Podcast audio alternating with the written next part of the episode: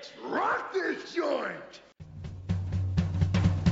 Sejam bem-vindos, meus caros amigos analistas do comportamento. Eu sou o 59 Belino Neto aluno é aquele que se alimenta, já dizia a etimologia. Olha aí, se alimenta de quê exatamente, hein? De saber, jovem. Well, Não é de luz não, né? De, de lanche na cantina.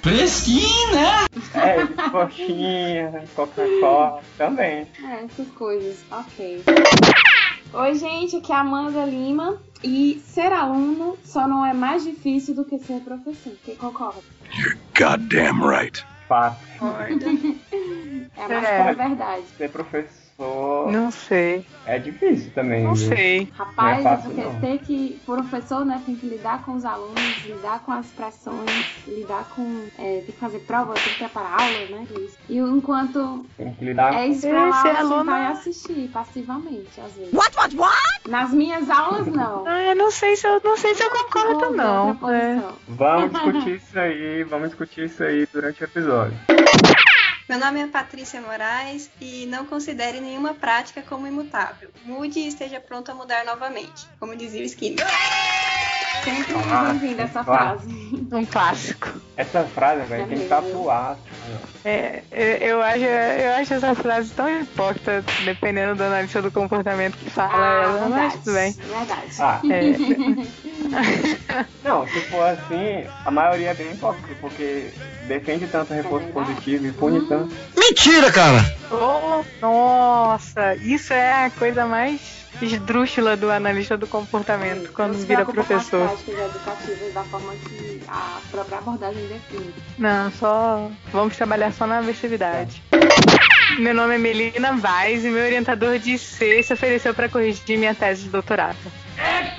De ser? Sério, de aham. Olha Ele, eu, ele acompanha meus desenhos no Facebook e, e eu post, viu postando do, do doutorado e não sei o que. Ele falou: se precisar de alguém para ler, ele se ofereceu mesmo. Que massa, É, Vai, é eu eu, eu, eu acho que eu vou mandar para ele mesmo, que massa. para você ver. E, É, e não é todo orientador que é assim, não. Ou melhor, ex-orientador.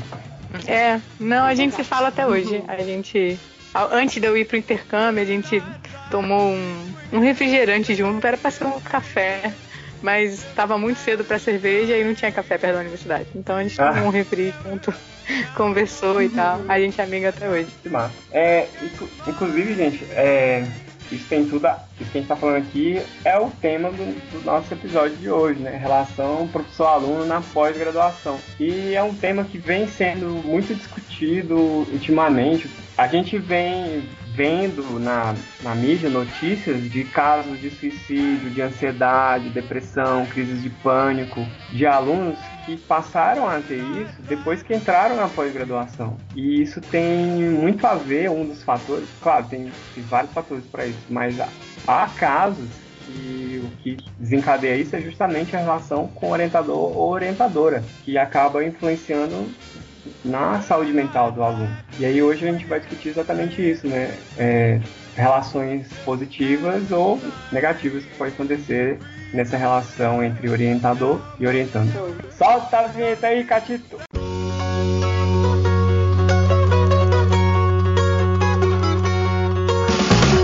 A Ceará Cast, o seu podcast de análise do comportamento feito com a gaiatice cearense.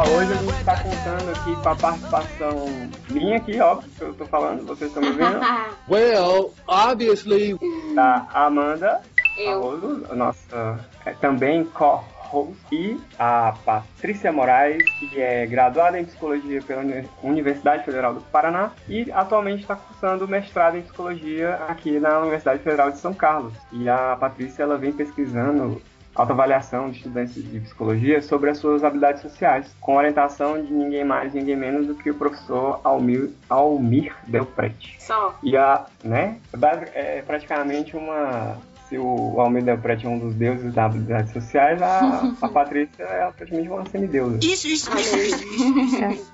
E a, a, nossa outra convidada é a Melina Vaz, carioca, Eu. graduada em biologia na UF, Universidade Federal Fluminense, graduada em psicologia na USP Ribeirão Preto e mestre em psicobiologia também lá na USP Ribeirão Preto. E atualmente a Melina está cursando doutorado aqui na Universidade Federal de São Carlos, é isso? Uhum. Eu sempre acho que você é daqui de São Carlos. Tô acabando, é. Meu laboratório é em São Carlos, mas eu sou do programa de psicobiologia da USP Ribeirão. Tô no melhor dos mundos. Tô na USP Olha e na. UFSCar ao mesmo tempo. Caramba, pensei que isso não era possível. É, é possível sim. O Júlio, ele é meu orientador pontual no programa. É, ele se cadastrou no programa para me orientar. Isso é muito possível, poucas pessoas sabem disso na pós-graduação, mas você consegue fazer uns intercâmbios assim, do tipo, você quer o orientador tal, mas não quer a instituição, você pode fazer uns esqueminhas assim, dependendo do programa. Que massa. É muito massa. E, e ter orientação com o professor Júlio de Rosa é, Sim. é ser elevado ao status de lenda também. É um privilégio, é um privilégio. O leste do Júlio, eu falo que o meu laboratório é tipo Cocoricó, porque é a turma do Júlio. E é muito bom. e é muito bom. Eu, eu acho um privilégio poder estar tá, tá lá. Pode crer. E, bom, eu tô me sentindo muito bem aqui, pessoas super. Primeiro, gente boa e a gente tem muito o que falar aqui sobre esse assunto, né, gente? Sim. E. Ou Pra se com- temos. Bom, vamos começar falando então de professores que te influenciaram positivamente. Como é, como é que foi isso? O que, que essa pessoa fazia? O que, que ela falava? Que, que te inspirou, assim? Quem começa? Bom, quem começa é. Eu tô aqui pra contar a história. Então, Quem conte. sabe é- é. as coisas acadêmicas é a Patrícia. Eu tô aqui com uma mulher vivida. Não, é. Quando o Melina até falou pra mim desse tema de pesquisa, eu lembrei de uma história que eu vivi recentemente. Eu tô orientando um aluno, né? Então eu já tô vivendo um pouquinho a, o outro lado, né? De ser professor, um aluno lá da UFSCar. E, e ele me procurou ano passado, vai fazer um ano, assim, abril, eu acho, do ano passado, querendo defender, talvez um pouquinho mais cedo, não lembro, talvez em fevereiro, uma coisa assim, querendo defender a monografia dele em julho, né, no primeiro semestre. Aí eu falei assim, meu Deus, não vai dar tempo. E aí eu achei muito engraçado eu falar isso pra ele, porque no meu final de, de graduação, eu virei pro meu orientador, é, meu orientador da monografia da graduação, que foi meu professor de evolução, que eu gostava muito, assim. E eu virei pra ele, eu tinha uma ideia muito bem estruturada, eu virei pra ele e falei assim: olha, queria que você fosse meu orientador, a minha ideia é essa. Aí ele virou pra mim e falou: não vai dar tempo. E aí. E aí eu falei assim: então vou procurar os orientadores. Aí ele falou assim: você, todos os meus alunos que passaram aqui fizeram aqui, eles tinham uma lista de alunos e o tempo que demorou pra fazer o trabalho. Aí o aluno que tinha demorado mais, é, tinha sido mais rápido, tinha demorado seis meses, que não é um semestre, não um semestre, são em torno de uns quatro meses. Aí ele virou pra mim e falou assim: você tá, você tá me dizendo que você vai ser melhor que todos eles? Challenge accepted. E aí eu, na minha humildade, tipo, não, claro que não, imagina. Só que eu realmente preciso me formar esse semestre. Então eu vou procurar outra pessoa. E aí ele virou pra mim e falou assim: Você consegue trazer um texto? Era uma segunda-feira. Você consegue trazer um texto na sexta-feira? Aí eu falei assim: Consigo, me dá as referências. Ele falou: Não tenho. Aí eu falei: Tá bom. Só que eu sabia, era um trabalho assim muito pessoal, era, era a história das semanas de biologia da faculdade, eu já tinha participado de várias comissões e eu sabia muito bem o que eu queria fazer. E aí eu escrevi a introdução, umas 10 páginas assim. Eu sabia que tinha uns buracos, que eram coisas que eu não sabia, as referências. E aí eu levei para ele na sexta-feira, ele leu na minha frente. Era assim que ele, ele me orientava, né? Ele lia o texto comigo e sublinhava as coisas em amarelo do que ele não concordava, que a gente ia discutir. E aí ele falou assim: Nossa, muito bem, me surpreendeu. Tá aqui suas referências. O filho da puta não só tinha referência, como ele tinha escrito as referências. Arriégua. E aí a gente teve uma relação muito boa de orientação em quatro meses e e, e, sim, assim, eu consegui é, defender a monografia, eu escrevi com ele o trabalho, consegui defender em quatro meses e até saiu publicado o artigo é, recentemente, em 2016. A gente submeteu naquele, naquele ano mesmo, mas saiu quatro anos depois, demorou muito. Mas é, é, um trabalho que eu tenho muito orgulho. E aí, quando esse aluno me procurou no passado e eu falei, não vai dar tempo, eu eu escrevi pro meu orientador.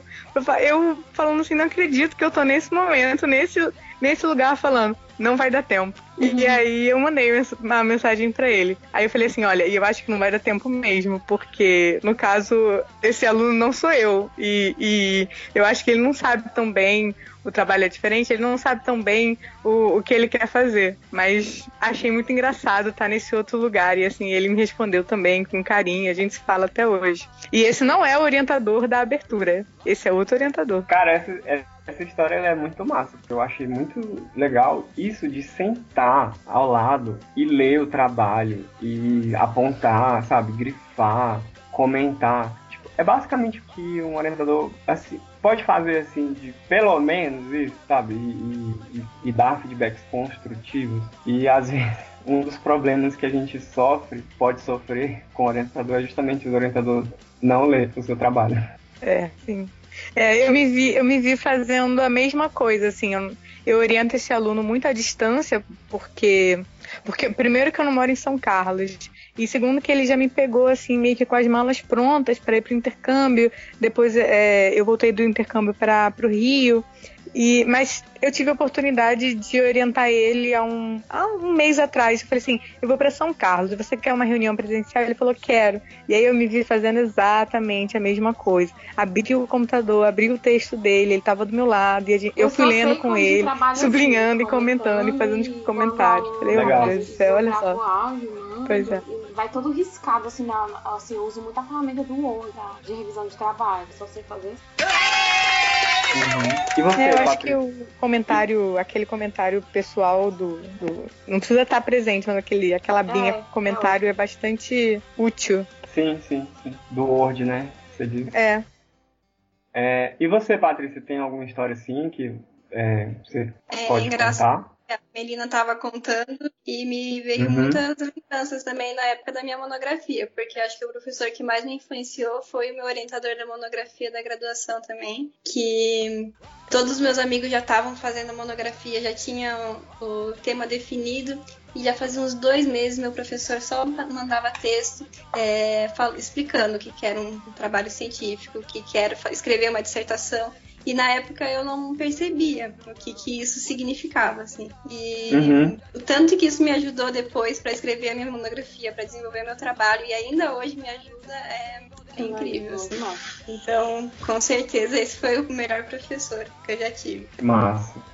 É, eu lembro, tipo, de influência, assim, de, profe... de, de como ser professor. Tive uma professora de filosofia na graduação, a, a Ritinha, o nome dela. E Tipo, toda vez que a gente levantava a mão para perguntar, ela parava, assim, de, de falar, ou então, tipo assim, ela, ela, só, ela só sinalizava assim, espera aí, e, tipo, concluía o raciocínio e, na, e, tipo, imediatamente, assim, que ela concluía um raciocínio, ela abria para você perguntar, sabe? Ela nunca deixava a gente, tipo assim, sem poder perguntar, ela sempre deixava a gente perguntar sempre, sempre. Nossa, isso para mim uh, foi muito bom, assim, porque hoje eu procuro muito fazer isso, assim, os alunos quererem perguntar, eu, tipo, vai, fala, fala. É, pergunta, uhum. eu, eu monto também minhas aulas, assim, todo baseado em perguntas né? que eles vão respondendo e a partir da resposta eu vou transformando no que eu penso que vocês estão falando. Mas um, uma professora que me marcou muito foi na minha graduação e tem outro professor que me marcou muito, foi na época da escola. É, na época da escola era um professor de história, que até hoje a gente tem contato. E ele levou muitas reflexões, assim, que me fizeram pensar no mundo de uma forma diferente. Nossa. A, é, muito legal ele. E a professora da graduação, né, foi até a Joana, também tem contato com ela até hoje. Ela foi professora de testes psicológicos e ela sempre tinha muito cuidado, muito carinho com os alunos. Chamava minha atenção, né, essa proximidade que ela é, e disponibilidade para tirar dúvidas. Estava aqui acompanhando o nosso processo. Eu fui depois monitora dela. Até hoje a gente tem contato. É, eu acho muito legal quando o professor deixa o, o aluno perguntar. E assim, do ponto de vista de, de ser professora, é muito angustiante quando você tem uma turma quieta. Eu, eu ah, acho. É verdade, assim. é verdade. You're goddamn right. É, eu, eu, várias vezes eu até eu faço piada o tempo todo, e, ou eu tento, né?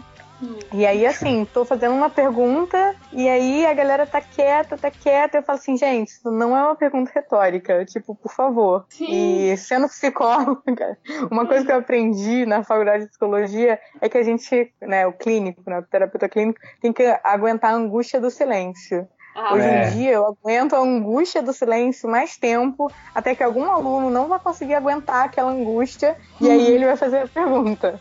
Porque é, muito ruim, né? Quando. Normalmente eu falo até assim, vocês sabem que eu só vou voltar a falar depois que vocês falarem alguma coisa. Challenge accepted. Aí eles falam logo. Teve uma vez que foi inclusive numa disciplina dos professores do prédio que uma aluna deles, doutoranda, foi, foi dar uma parte da aula, né? E aí ela tava lá é, explicando o assunto e depois ela foi e jogou uma pergunta pra gente. Aí ficou todo mundo em silêncio e eu, assim, as pessoas estavam pensando, né, pra poder responder. Eu tava, pelo menos. E aí ela não aguentou essa angústia do silêncio. E já meio que já foi, tipo, continuar, sabe, a falar, responder e tudo. Aí a professora Zilda falou, falou não, espera, eles de- é, deixa eles pensarem na resposta. E aí, tipo, alguns segundos, assim, tipo, só começou a, a falar, sabe, a responder. E às vezes é isso, sabe? Você joga uma pergunta e as pessoas estão pensando na resposta. Ninguém quer falar bobagem. E vezes E é engraçado que nessa disciplina, eu acho que é a mesma que eu fiz, só que eu fiz alguns anos depois, né? Foi a primeira disciplina que fiz no mestrado. E nela eles tentam incentivar a nossa habilidade de fazer perguntas, né? pode crer. É. E, nossa, eu não sabia o quão difícil era. Todo texto que eles passavam, eles falavam assim: ah, vocês têm que fazer duas perguntas desse texto. E pra fazer a pergunta do texto, você tinha que prestar dez vezes mais atenção no texto pra poder elaborar uma pergunta boa, assim. Então, também foi uma coisa que me marcou muito dessa disciplina. Pode crer. Muito boa, né?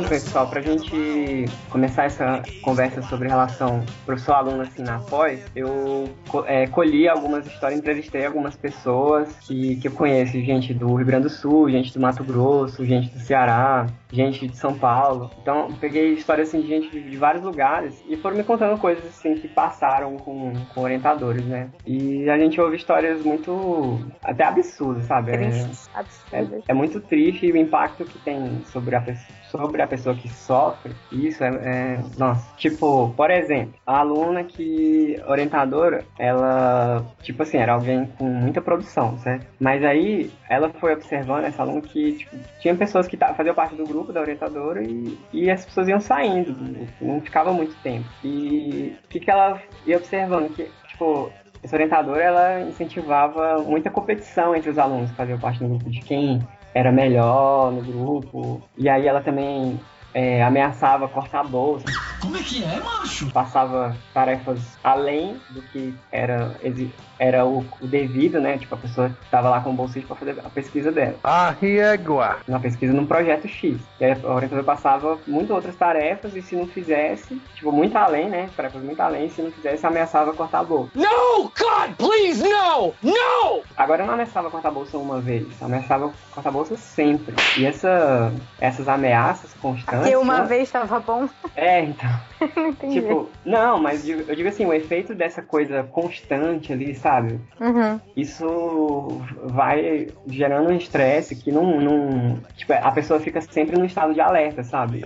Sim, sim, não, é um, não foi uma ocasião estressante, é um, é um desamparo aprendido, uhum. quase, né? Então, essa ameaça constante, é, tipo, fica, a pessoa fica sobre um alerta constante e isso é, gera um estresse crônico, né? Tem, tem vários impactos sobre a saúde mesmo, assim, literalmente, da pessoa adoecer literalmente por causa disso. Sim, e assim, eu acho que muito disso tem, tá, tá relacionado com a nossa falta de, de proteção enquanto pós-graduando, assim recentemente, primeiro de maio, eu fiz até um desenho sobre isso, assim, não tem, a gente não é um trabalhador, a gente não é um estudante assim normalzinho, que tá as responsabilidades estão todas diluídas numa turma. A gente tem uma relação direta com, com o professor, é quase como uma relação de trabalhador e chefe, só que a gente não tem direitos trabalhistas para evitar os abusos de poder, a, os abusos. É, é, como é que, que o pessoal fala? Assédio, assédio moral?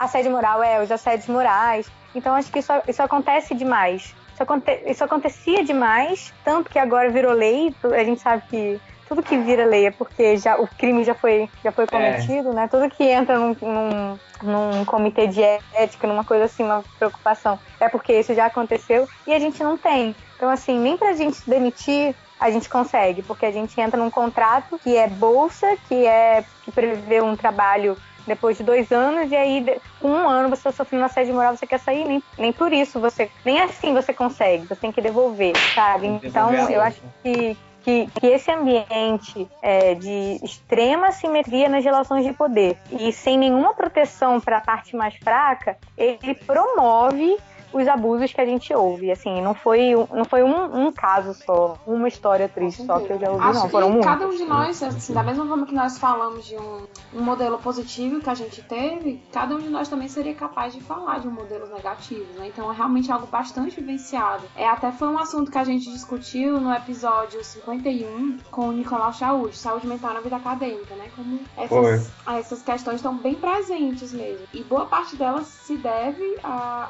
a, a a essa relação com o professor. É, o que eu tenho de, de exemplo, eu tenho muito, felizmente eu tenho muito exemplo positivo, mas eu fui expulsa do primeiro laboratório que eu entrei no mestrado. Como é que é, macho? E a minha sensação de, de, de isolação, assim, eu chegava em casa e me questionava o que, que eu estou fazendo aqui. É, é, eu fazia as contas para saber quanto eu tinha que devolver de bolsa se eu quisesse sair, já era dinheiro pra caramba, assim, tipo, seis meses de R$ 1.500 na época, né, no mestrado, para mim era muito dinheiro, sabe? É. Ainda é até hoje. Então eu me vi assim numa situação de, de total desamparo. Eu fui, eu, o, o, orientador a gente não, eu acho que hoje em dia a gente não guardou muita mágoa, mas a gente não se deu bem é, no ritmo de trabalho ele me pedia umas coisas e eu não entendia, eu cobrava dele muita correção.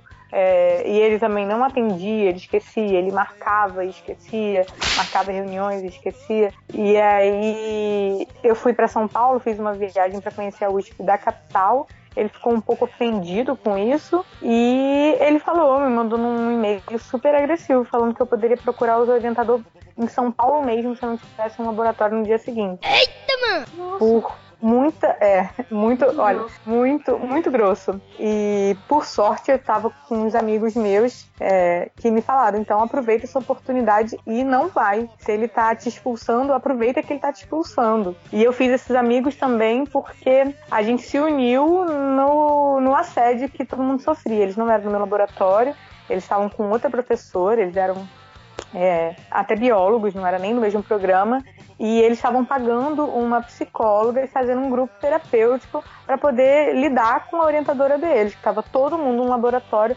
ficando extremamente depressivo. E aí eles, eu estava passando pela mesma situação e a gente se aproximou nessa e eles sentiram essa empatia. Era um segredo absoluto de Estado, ninguém podia saber que isso estava acontecendo. E eles falaram para mim: olha, não vai. Aí a gente viu a regra do programa. Se um aluno for expulso, o coordenador tem que assumir a orientação dele, depois que ele já, já, já entrou, né, já passou na seleção. E aí eu, de fato, não fui. Na sexta-feira eu. É, isso era uma terça, de terça para quarta. Na sexta-feira daquela semana eu tava de volta a Ribeirão Preto, aí eu fui lá, entreguei a chave para ele e fiquei uma semana sem orientação. Assim, uma semana em que eu pensei assim, não sei o que vai acontecer na minha vida. E aí, felizmente, eu fui para a professora André, eu já tinha falado com ela por, por outros motivos, já tinha me apresentado para ela, e a professora Andréia, que é analista do comportamento, aceitou esse pepino, que era eu na época, né? Que, hum. que cheguei assim nesse, com, com esse problema. Olha, aconteceu isso e isso. E ela aceitou me orientar. E eu sou analista do comportamento hoje em dia por isso, porque o laboratório que eu tava era de psicologia cognitiva, não, não tinha nada a ver. Pra mim foi ótima essa história triste. Sweet. Hum, teve um final feliz, né? É, ah, é. Você resolveu, Sim. né? Felizmente. Não, é, felizmente eu resolvi, foi ótimo, porque os meus amigos perguntaram assim: você não tá gostando do trabalho agora?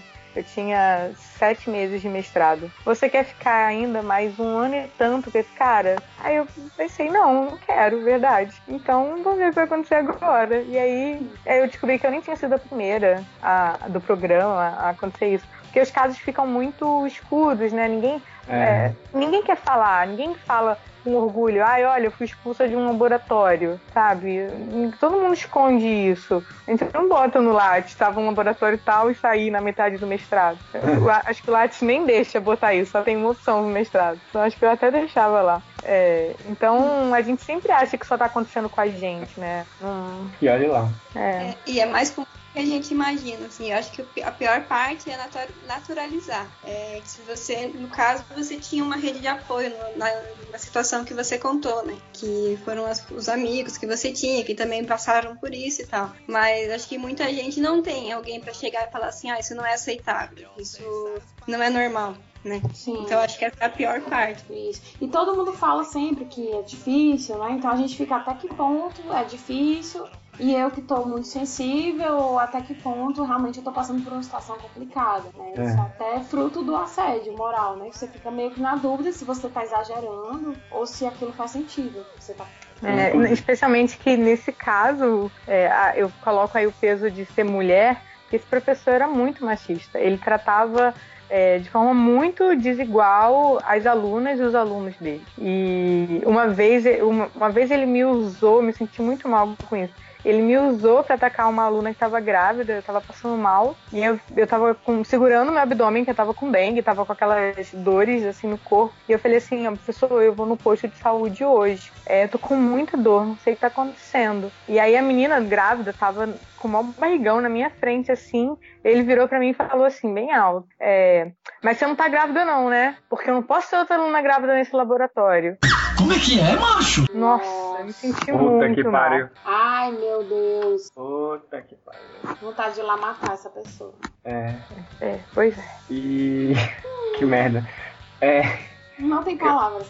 Eu ia falar aqui, é, a gente tá falando de assédio moral, é, uma definição de assédio moral, né, que, que tem, né, isso é um conceito que você pode estudar, inclusive tem pesquisa sobre isso, e foi uma psicanalista francesa, Marie-France, aí o sobrenome dela é difícil de, de pronunciar, é Hirigoyen, é, e aí ela definiu assédio moral num livro de 2002. A gente coloca a referência aí no post. Segundo ela, assédio moral é algo do contexto do trabalho e se define como uma conduta abusiva, que pode ser gestos, palavras, comportamentos, atitudes que atingem pela repetição ou sistematização o que? A dignidade ou integridade física ou até psíquica de uma pessoa. E, e, isso degradando o ambiente do trabalho. Então é uma coisa assim, sistemática, uma coisa repetida. De, dessas, como se diz, microagressões, sabe? No dia a dia, que a pessoa vai minando o outro, vai degradando o outro com, com, com atos, com gestos, com palavras, com comentários. E isso e, e, depende dessas relações de poder que você tinha falado, Melina. É, e o ambiente da pós é um ambiente de trabalho a gente. Eu, eu tô um pouco insistindo nisso, eu acho que eu tô com isso na minha cabeça, porque a gente fica.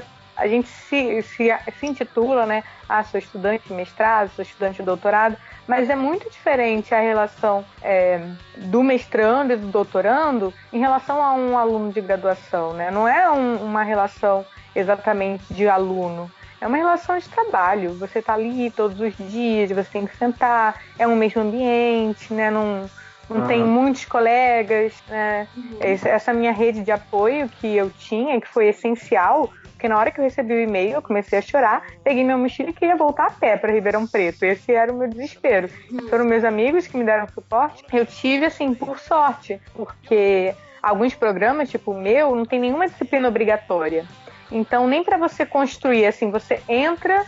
Quantos calouros entram na faculdade? Tem ali o trote, tem toda uma situação de perrengue junto, eles estão assistindo aulas juntos, então é. vai criando laços ali. Necessariamente isso não acontece na pós, porque cada um entra para um laboratório diferente, para um orientador diferente. Se você não tem uma disciplina obrigatória, então as pessoas não assistem aulas juntas, você eu tive é, aulas com diferentes pessoas em diferentes momentos turmas totalmente flutuantes. Então isso é muito difícil de, de estabelecer, de criar, né? É, Sim, e, e a pós-graduação, mestrado, doutorado, ela é muito solitária. Você faz a, a, pesquisa é sua. As disciplinas são muito pontuais e não, não, não, gera, como você disse, essa união do que a gente acaba gerando na graduação, geralmente. E, e aí é muito mais vulnerável, né? Total, total. É, é mais, eu acho, é, é, mais parecido com um ambiente de trabalho, né? um, um laboratório é muito mais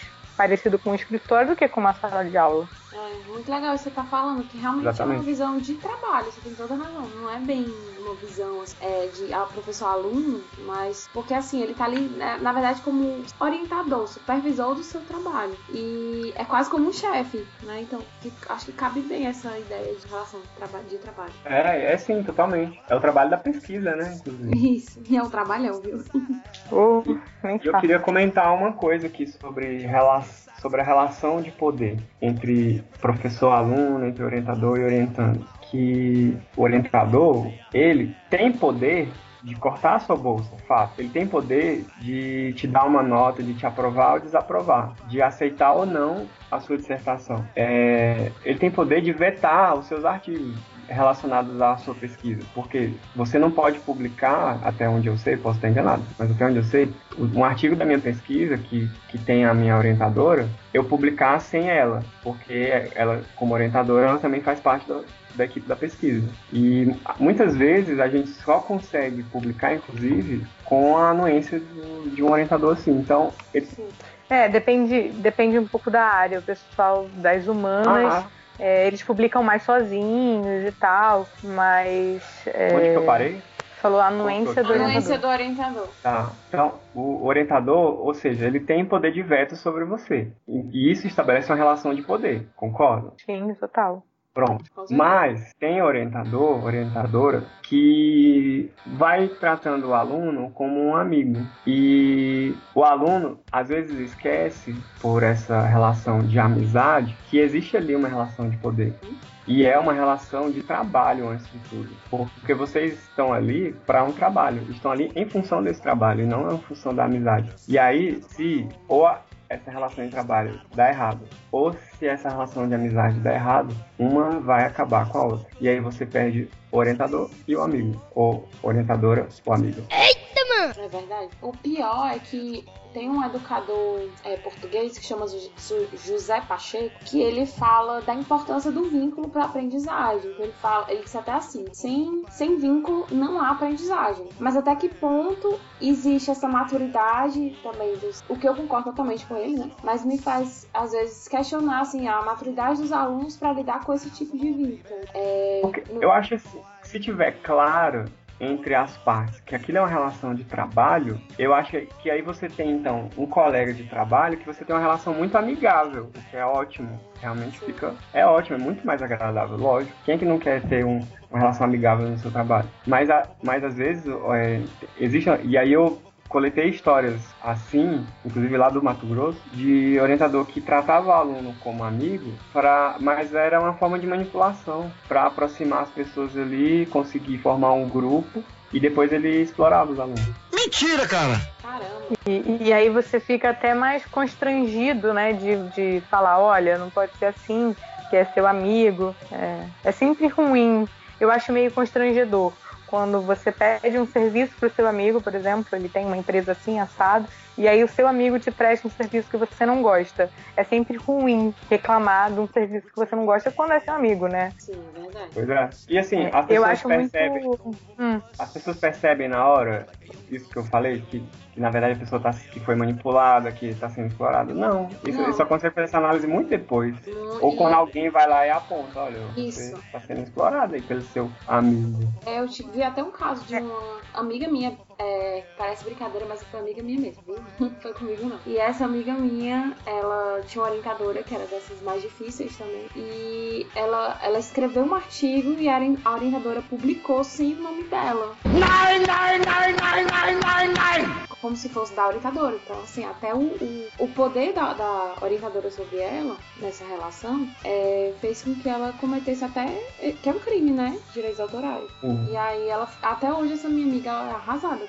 E é, eu tenho uma outra amiga e, e, já sofreu isso aí, viu? E Também. é engraçado, engraçado, não engraçado, né? Mas eu acho muito comum, porque, por exemplo, isso de pegar o trabalho de uma pessoa sem, é, sem o, a autorização dela é também classificado é, dentro do, do, assédio moral, né? A gente fez Pode uma crer. pesquisa é, sobre o assédio moral na pós-graduação aqui no, no, mestrado da, da psicologia da UFSCar. E tem disponível na internet, não sei se vocês chegaram a ver, é, uma tabela que as pessoas, que alguém pegou é, o artigo de lei que define o assédio moral e é, interpretou para situações voltadas para pós-graduação. E aí quando a gente falou sobre isso e mostrou os exemplos que, que tinha nessa tabela, é, todo mundo que estava na sala de aula ficou assim chocado porque são coisas que a gente passa é, no dia a dia e que a gente nem,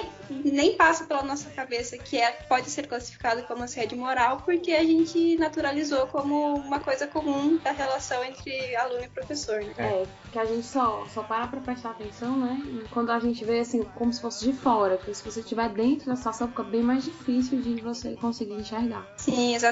E acho que a, é, a gente pensa em assédio moral, a gente acaba pensando mais no, nessas situações mais é, graves, né? De coisas Isso. muito curdas. E, a gente, e às vezes coisas do dia a dia mesmo, como se negar a corrigir um texto é, que, que, é produto do seu trabalho do, da pós-graduação, ou uhum. é, não responder, tipo, solicitação de reunião, não repassar dados que estejam em seu, no, no, poder dele e que são necessários para sua pesquisa. Isso são exemplos de eu coisas vi. que são classificadas como assédio moral e que a gente nem, tem, nem imagina. Uhum. Solicitar trabalho num prazo que não dê tempo de realizar, né? Também. Uhum. Isso aí. Obrigar o aluno a dar aula sem que isso seja obrigação do aluno. Uhum. Ah, inclusive a gente levantou aqui alguns dados sobre isso. É... Vou colocar aqui o link no post também uma pesquisa feita em 2012 e 2013, que os autores fizeram essa pesquisa em seis instituições de ensino superior lá de Minas Gerais, uma pesquisa com 1.014 universitários, e aí eles identificaram que, por exemplo, a maioria dos alunos sofria é, o que eles chamaram de rebaixamento da capacidade cognitiva, ou seja, professor que fala coisas no sentido é burro, de que, né? que é burro, que não é capaz, que não vai dar conta, mas assim, uma, como uma coisa a nível de constrangimento e humilhação, né? Isso como uma das coisas mais frequentes que os alunos so, sofriam. Também agressão verbal, xingamento, apelido ou comentários depreciativos, preconceituosos, indecorosos. Essa coisa de, por exemplo, falar da, da gravidez ou, enfim, apelidar aluno. Tem, tipo, e é coisa do dia a dia ali que fica, às vezes, fica como brincadeira ali no grupo. Ah, você tá brincando com ele, mas é uma humilhação do dia a dia. É, tipo... é e, e, considerando que ele é seu professor, né? Ele é o orientador, isso tem um efeito muito, muito intenso, né? Quando alguém que tem que te corrigir, supostamente, te diz que você não é capaz. Nossa. É um peso muito grande, né? É, vendo da. A gente falou do negócio amigável, vendo a perspectiva do, do orientador, eu tive uma aluna que fugiu de mim. E isso é muito difícil também, uhum. porque uhum. ela foi antes, eu precisava dela na, na, no segundo ano de bolsa dela, na metade do ano do segundo ano de bolsa dela, não teve coleta de dados. Uhum. E eu uhum. falei para ela, mas a coleta de dados vai acontecer no, no próximo semestre. E vai ser todos os dias, porque a gente precisa disso para pesquisa e tal. E aí eu falei para ela, mas depois disso eu vou pro intercâmbio. E aí fica livre. Eu acho que é melhor não renovar, é, você não continuar no terceiro ano com essa, que assim, eu tava orientando ela em função de outra orientadora, né? Uhum. Oficialmente não era eu. E, e, só que a bolsa dela era de um ano e a gente estava na metade. E aí eu falei, olha, mas aí no segundo semestre, bom, eu vou estar no intercâmbio, aí você decide. Eu tinha uma relação muito aberta com ela. Se ela quisesse é, sair do projeto, né, antes de renovar a bolsa, eu perguntei para ela e tal. E aí, no momento que tinha que coletar dado, ela lançou um problema de saúde, lançou que eu estava muito estressada, que ela estava muito estressada, que eu era um estímulo é, pro, tipo, provocador de, do estresse dela. Meu Deus. Isso porque a gente fez uma reunião e ela falou assim: então, eu não posso coletar dados na quarta-feira, porque quarta-feira eu tô na reunião do laboratório tal. Aí eu falei assim: nossa, tá bom. Mas como é que você está em outro laboratório se a sua bolsa é desse laboratório aqui? Eu lamento, eu não, nem vejo problema de você estar em outro laboratório. Eu só lamento que tenha caído na, nessa reunião. Aí ela me escreveu um e-mail falando assim: ah, mas a professora não vai deixar eu trocar o horário da reunião, ou sei lá, uma coisa assim. Eu falei assim: olha, mas se a outra professora não vai deixar, é, a sua prioridade tem que ser com o projeto que você tem bolsa. Well, obviously. Sim. E aí eu, eu fiquei muito mal na época. É, não dormi naquela noite pensando assim: estou sendo uma tirana. Estou repetindo o que, o que fizeram comigo. Né? Eu, eu tenho muito medo de cair no, no lugar que, que eu critiquei. E aí eu cheguei a conversar com algumas amigas e tal. Eu falei assim, nossa, o que eu tô exigindo dessa aluna? Eu tô exigindo o mínimo, o compromisso dela com a bolsa. E aí eu escrevi um e-mail para ela falando, olha, se a outra pessoa não vai abrir mão, eu não posso abrir mão. A sua bolsa é assim assada, ela vai até julho, agora é abril. A gente tem uma coleta de dados para ser realizada. Você recebeu todo esse período, a gente falou que eu falei que não teria em função da escola, tarará. E aí, depois de tudo isso, a aluna nunca mais me respondeu. Ela escreveu direto para a nossa orientadora em comum, uhum. né? Falando que ela estava muito estressada e que estava se sentindo coagida e tudo mais. Aí eu fiquei assim, não acredito que eu passei por isso. Nossa, eu tô sendo acusada de, de ter feito um assédio. Aí eu tive que conversar com essa professora. Felizmente, essa professora confiava muito em mim. E aí eu falei: uhum. olha, a situação é essa e, e, e eu tenho tanta clareza que meu, meu, meu relacionamento com ela era, era não punitivo que ela me falou a verdade. Ela não mentiu. Ela podia ter inventado uma desculpa para não realizar a coleta de dados Sim. na quarta-feira. É, não, mas ela teve a cara de pau de, hum. me, de me contar, não, olha, tem outro laboratório. E ela tava dando prioridade para outro laboratório, só que ela queria uhum. continuar com a bolsa dela. E aí eu conversei, ela ela saiu, ela perdeu a bolsa, né? Ela perdeu, ela recebeu a bolsa por tantos meses e na hora de realizar a parte prática do trabalho ela não fez e a professora substituiu a aluna. Mas eu fiquei extremamente chateada na época, porque eu contava com ela para coleta de dados, eu tive que refazer o planejamento da coleta para isso. E eu, eu hoje em dia eu penso muito assim nessa no outro lado da relação. Como uhum. criar uma relação amistosa, mas de um Sem jeito ser muito permissivo, pessoa... né? Exatamente, porque ser o chefe, né, ser o supervisor também não é fácil, uhum. né? A gente tá aqui vivendo, tem mais experiência do outro lado da moeda, mas por isso que eu falei lá, a folgada dos dois lados, né? Sim. Por isso que eu falei lá aquela frase, né? Que ser, ser, é, ser, ser aluno só não é mais difícil que ser professor. É, então, eu não sei o que é mais difícil, mas. E no mas... seu caso, Melina, tipo, não era nada demais. Era, é como a gente tava falando, tem uma relação de trabalho aí, tem um Sim, mas eu faço a minha meia-culpa aqui e eu acho que a gente tinha uma relação muito próxima, eu e essa aluna. Tipo... Que a gente estava envolvida em outros projetos em que, assim, voluntários, e que aí a gente não tinha uma relação de hierarquia, nós duas éramos voluntárias, e acabou que a gente, várias vezes na semana, a gente estava junta por diferentes motivos, em diferentes situações. Então a gente acabou ficando muito próxima. E eu acho que isso prejudicou o andamento do trabalho.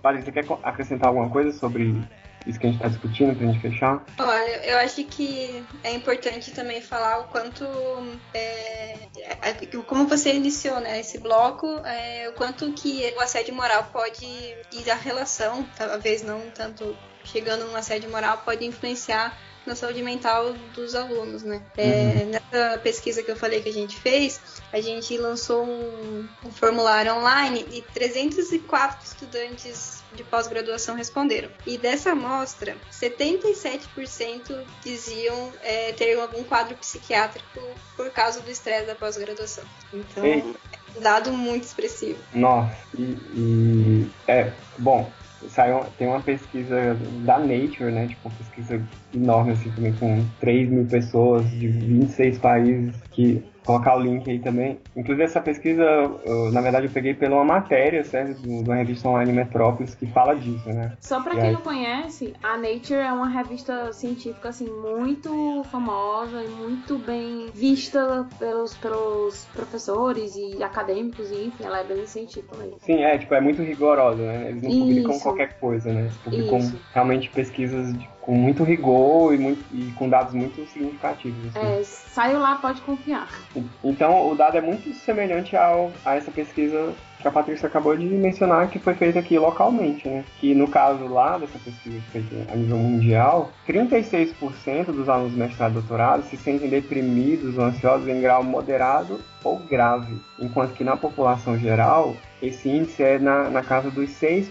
Então você Caramba. vê que essa, a população de mestrandos e doutorandos ela tem, um, tem problema de saúde mental maior, justamente dessas contingências aversivas que tem no ambiente acadêmico. Nesse, nesse estudo da Nature, eles é, até afirmam né, a questão do, da relação com o orientador, que os, as pessoas que participaram da pesquisa falaram que ou os orientadores eram é, muito influentes nessa questão de desenvolver depressão ou ansiedade por causa de, uma, de não receber atenção ou não ter uma tutela adequada. E mas a maioria falava que tipo eles não tinham nenhum impacto positivo sobre o seu bem-estar. Então já é também muito muito expressivo. E outro dado que chama a atenção é que o índice para alunas, para as mulheres, era maior do que para os homens, e para alunos trans, ainda mais pior ainda, ainda maior. É, refletindo e, intensificando a sociedade, né, após a doação.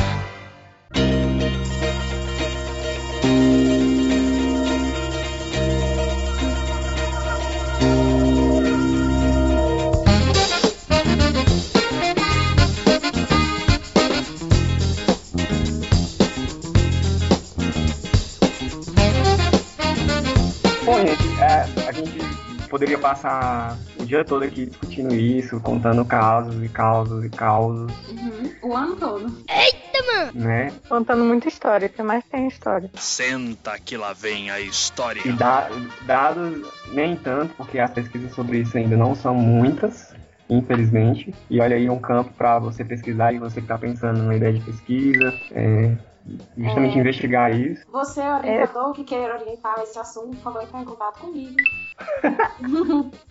é, sobre isso de pesquisa, é, uma das últimas perguntas que a minha orientadora lá da Noruega fez para mim é que eles estão enfrentando um problema de pessoas que estão deixando a pós-graduação. Oh. E, e aí eu cheguei a ver um projeto sobre isso, eu quase apliquei é, para uma bolsa de, de pós-doc, que é justamente assim, as pessoas estão deixando, e aí ela me perguntou assim, o que, que você acha que a gente pode aprender com o Brasil?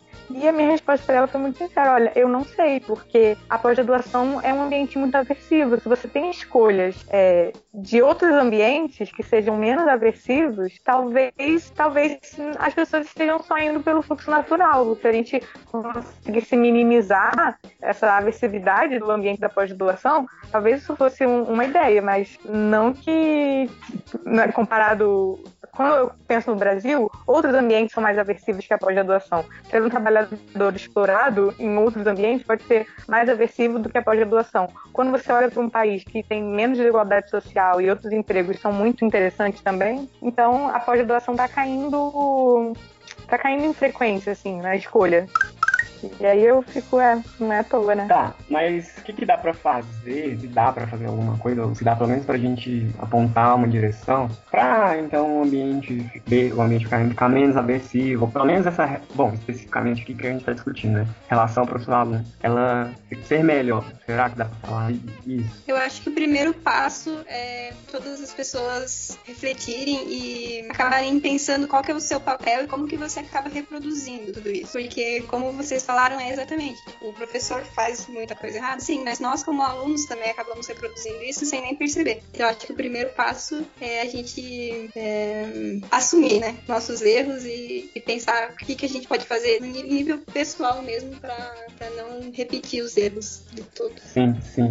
Eu acho que conhecer direitos e deveres, né? É, tanto de você como aluno quanto do professor, do que, daquilo que eu, que eu posso cobrar do meu orientador e o que, que o meu orientador pode cobrar de mim. Eu acho que é muito importante a gente ter muito claro também direitos e deveres, assim, de nós como alunos, como alunos de pós, e direitos e deveres também dos orientadores. O que, que eu posso cobrar do meu orientador, o que, que o meu orientador pode cobrar de mim, ter muito claro isso, sabe? É, eu, eu gosto de brincar, assim, que eu vejo a, a relação orientador-orientando como uma relação quase romântica romântica, mas não tem nenhum romance nem sexo. No, God! Que parece um pesadelo, porque só tem a parte Ué. ruim. Mas é porque eu acho que é, um, é, é muito pessoal mesmo. Acho que não tem nenhuma receita para tipo, o, o, a relação ideal baseada num protocolo que vai funcionar para todas as pessoas. É, e eu acho que essa relação tem que ser conversada mesmo, assim, olha, o que, que você espera de mim, o que, que eu espero de você. Tipo, uma relação de, de, de um casal. Ah, olha, eu posso ver outras pessoas? Não, não pode ver outras pessoas. Ah, é normal fazer isso? É normal fazer aquilo? Eu, eu espero que você me traga flores, eu espero... Não, eu não gosto, vamos sair todo final de semana. Assim, a gente faz esses acordos implícitos numa relação que se dedica muito, eu acho que a gente precisa fazer esses acordos implícitos com o orientador. Às vezes explícitos. É, até quando eu fui expulsa do, do, do laboratório, fui para outro laboratório, é, eu gosto muito de trabalhar em casa. Isso pode ser um problema para alguns orientadores. E aí eu virei é para essa minha orientadora e eu virei para ela e falei assim: olha, eu posso vir para a faculdade é, terça, quarta, quinta, que é os dias que eu já tenho aula, que eu já vou vir para cá. Aí ela virou para mim e falou assim: você tá me dizendo que você quer vir terça, quarta e quinta? Eu falei: sim. Aí eu falei: porque eu gosto de trabalhar em casa. Ela falou assim: eu não gosto de gente que some. Terça, quarta, quinta? Eu falei: terça, quarta, quinta. Ela falou: tá bom. E a gente não teve problema em relação a isso. Ficou muito claro o que ela esperava de mim e o que eu esperava dela. A gente compartilhava alguns valores, assim. Eu acho que pra relação poder ser saudável, essa coisa do direitos e deveres, é, ela, ela tem que estar tá num, num, campo, às vezes, do explícito, mas do implícito também. O que você espera daquela relação ali e o ritmo de trabalho. Eu acho muito parecido com uma relação. Acho que tem um momento do flerte, um momento do encantamento, você tá lá no projeto e tá todo mundo ali empolgado. Aí aquilo passa, aí vem a rotina, você começa a encher o saco um do outro e felizmente a relação acaba, né? Tipo, às vezes acaba bem, às vezes acaba mal, mas em algum momento acaba. E para ser saudável, acho que tem que tá, tem que rolar uma, uma sintonia ali, uma, um compartilhamento de valores. É uma, é uma analogia bem acho que bem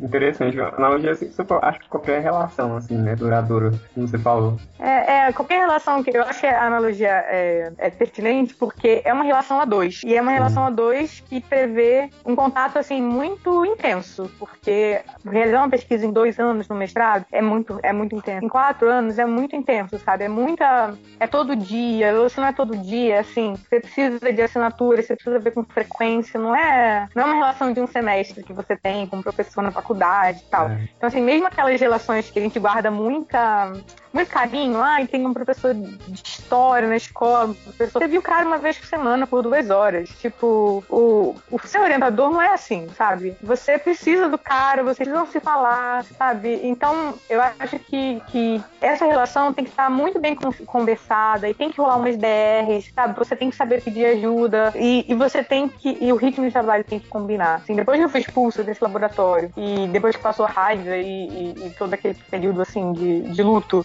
eu vi que pessoas se davam bem com esse cara. Eu tenho várias críticas a ele. Mas ele não, não é a pior das pessoas. Talvez ele não tenha nada pra mim. Tal como, né, quando você termina e você passa o período de luto, você fica com raiva da pessoa, a pessoa é assim, ah, até que ele não é um filho da puta, só não funcionou comigo, sabe? Então eu acho que tem um pouco isso que a gente tem que assumir também, assim, a gente Pode como ter. aluno e futuro professor. Tipo, talvez não dê pra orientar todo mundo. Ou então talvez não dê pra tratar todo mundo igual. Alguma coisa nesse sentido, sabe? Sim, concordo. Lembra, não sei, agora eu vou, vou lançar a minha idade aqui, naquele aplicativo Lulu que apareceu com a galera falando dos caras, falando, ah, fulano é bom na cama, vamos não sei o quê. Eu já pensei tanto num aplicativo desse pra avaliar o orientador. tanto, tanto, queria tanto que falar. Mas aquele aplicativo já não deu certo, porque as pessoas começaram, né, a colocar seus ressentimentos, as suas mentiras e tudo mais, e a gente sabe que o ser humano vai fazer. Então é. eu também fico imaginando, né, tipo, não ia dar certo. Mas eu sempre, eu, eu depois dessa experiência negativa, eu comecei a me cercar, assim, de informações, de observações de como é que são os alunos e tal. E eu considero que a escolha pelo Júlio foi uma escolha totalmente, assim, pensando no ambiente, vendo as pessoas e conversando, né, com os alunos, para saber se a gente ia poder combinar. Eu tenho umas críticas ao Júlio, assim, né, estão nos meus desenhos, eu fiz um desenho que ele não estava me respondendo há vários meses, eu, eu fiz o desenho lá que eu tô perdida no espaço, ah, mas eu é. me, senti, me senti muito à vontade, porque eu sabia que ele estava muito tranquilo de receber aquela crítica. Tipo, ó, oh, pessoa, tô perdida, pessoa me responde, e tudo bem, e depois disso ele me respondeu. Essa é uma história muito feliz. Eu fiz um desenho e meu é. orientador pra chamar a atenção pra, dele. Só pra contextualizar, galera, a Melina, ela é desenhista também, faz charges e tal. Que massa. É. Ah, é. é verdade, você tá falando tudo lá dos meus desenhos, né? Mas é, aquele desenho do, que eu fiz do. que eu tô perdida no espaço, é um desenho assim, tipo, Houston, we have a problem. Aí fica o hum. professor, professor, professor. é, eu acho que eu perdi o contato com, com o meu professor e eu tô no espaço, assim. E eu fiz ele e a mulher dele comentou: olha, se você não conseguiu contato, fala que eu conheço ele. Assim, a nossa relação é muito amigável, nesse sentido, eu sabia que eu poderia fazer essa crítica e que ele não ia ficar ofendido. Então, assim, a gente compartilha um, um, um bom humor ali, sabe? Um, uma, uma resistência crítica e tudo bem, que isso permite que a relação seja ok. Eu não faria isso com um. Eu não faria isso com a minha orientadora do mestrado, né? E olha que, assim, ela tem outro tipo de humor. Eu acho que, que prevê umas coisas assim, da gente saber onde a gente é. quer se meter, assim. É. é verdade. E até o orientador que só responde se achar importante, né? Se, se não importar, falar boiando. É... Ele nunca responde. Acontece muito. Acontece. Patrícia, é, é, pra gente ir fechando aqui, o é, que mais você coloca aí pra gente? Olha, acho que, por último, acho que seria bom a gente citar um pouco das habilidades sociais educativas, né? É, que são classes e subclasses de comportamento que já foram é, bem pesquisadas, que são coisas que a gente pode é, esperar de um professor e que a gente pode também usar isso para tentar nos desenvolver como professores. E acho que é isso. Tá, a gente. Por exemplo, é, estabelecer contextos interativos, é, transmitir ou expor conteúdo sobre habilidades sociais. Ah, acho importante também falar que as habilidades sociais educativas elas não são só para quem é professor, por exemplo. Elas podem ser para qualquer contexto que de ensino, seja ele formal ou informal. Então, por exemplo, se alguém te pede informalmente para você explicar alguma coisa, você pode. É, isso, as habilidades sociais educativas também entrariam nesse, nessa situação. É, tem também a, a, classe de estabelecer limites de disciplina, monitorar positivamente, como elogiar, demonstrar empatia, expressar concordância, solicitar informações. E acho que tem muitas outras, mas acho que é importante a gente estudá-las e, e desenvolvê-las. Ah, com certeza. E olha que, infelizmente, isso não entra muito no currículo e é tão, tipo, é tão importante porque decorar informações, acho que qualquer um decora. Agora, conseguir uh, comunicar essas informações de uma maneira positiva e, e é, gerar interesse em um assunto, isso depende de habilidades sociais, né? Com certeza. E eu não sei vocês, mas isso não é ensinado no mestrado, né?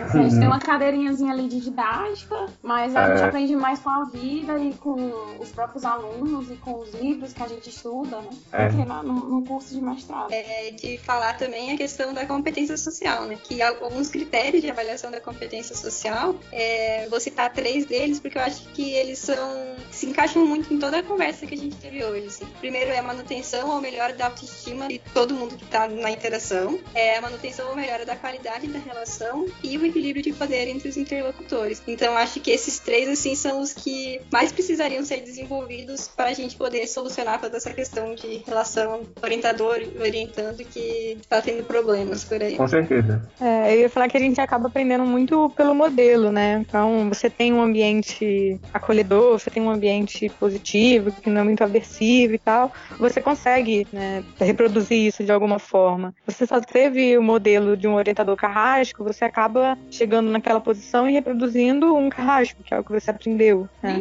A gente não, não, nem sempre, mas a, a gente na psicologia consegue pensar sobre isso. Se entregou, mano. Me entreguei.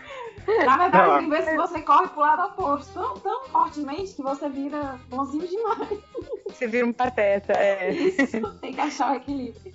É, não, achar o equilíbrio é, é realmente um, um, desafio. Mas é que eu acho que na psicologia a gente está privilegiado de poder pensar, né, num, num meta-exercício, de pensar sobre as relações. Em outros, eu tenho muito amigo biólogo, por conta da minha primeira formação, em outros ambientes você está só reproduzindo, você é, é o que a, eu não sei se foi, não sei quem falou agora, é, a, antes, mas alguém falou assim, a gente acha que é natural alguns comportamentos. Eu acho que quando a gente sai da nossa bolinha da psicologia, as coisas se naturalizam com uma força muito grande, né? Uhum. É, concordo contigo. Eu acho que esse olhar da psicologia traz mais essa reflexão de se a gente vai, é, vai fazer, vai continuar com a postura ou se a gente vai mudar, a gente vai refletir sobre isso. Talvez por sermos psicólogos, mas eu não sei como é que dá em outros cursos. É, eu, eu, eu cheguei a conversar isso com a orientadora da Noruega, assim, que eu acho que a pós-graduação em si, ela tem um contexto aversivo, assim, é um trabalho solitário, é, a pesquisa várias vezes dá errado por dar errado, pela natureza da pesquisa, é frustrante, é difícil, é, tem uma série de coisas, de contingências que estão fora do nosso controle, que já tornam um trabalho aversivo em si.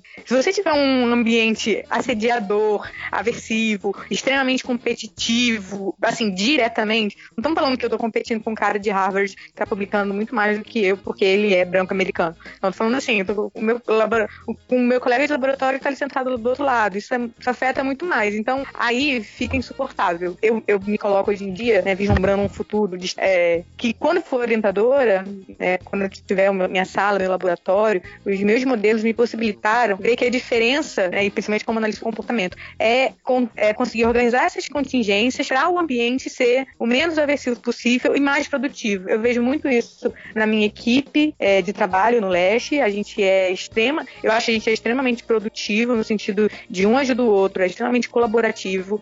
É, me, me motiva muito ir para as reuniões de laboratório. Eu acho divertido, eu acho que eu vou aprender, eu peço para apresentar. E eu vi isso, eu tive essa sorte no ambiente internacional também, de ter reunião e ter feedback, tá todo mundo tentando se ajudar. Isso, isso é, quando eu olho com contraste com outras histórias, para mim isso é essencial. E eu consigo ver várias aversividades. Eu tô cansado do meu projeto de doutorado, não vejo a hora de acabar esta merda e tal. Eita, mano! Consigo ver várias coisas, mas eu, eu sei que eu sou muito privilegiada. Eu sei que eu tô com muita sorte de estar tá vivendo só a aversividade da própria natureza do trabalho. Então, isso, eu acho que isso já ajuda muito, sabe? Já, já alivia muito o, o peso da pós. Já faz toda a diferença, na minha opinião. Porque já, já não basta o lado aversivo da coisa, você ainda tem que lidar com o lado aversivo de um orientador, o orientador é ruim, né? Piora, assim, muitas vezes, né? Todos temos, temos pessoas adoecendo conforme esses dados que a gente colocou aqui. Então, gente, se você quiser ouvir mais discussão sobre isso aqui no nosso próprio Aceracast, dá uma conferida no episódio 51 sobre saúde mental na vida acadêmica e no episódio 55 sobre as pós-graduações em análise de comportamento, porque nesse episódio 55, com a Renata Pinheiro, a gente não falou só, assim, exatamente de pós-graduação em análise de comportamento, a gente falou também desses aspectos do,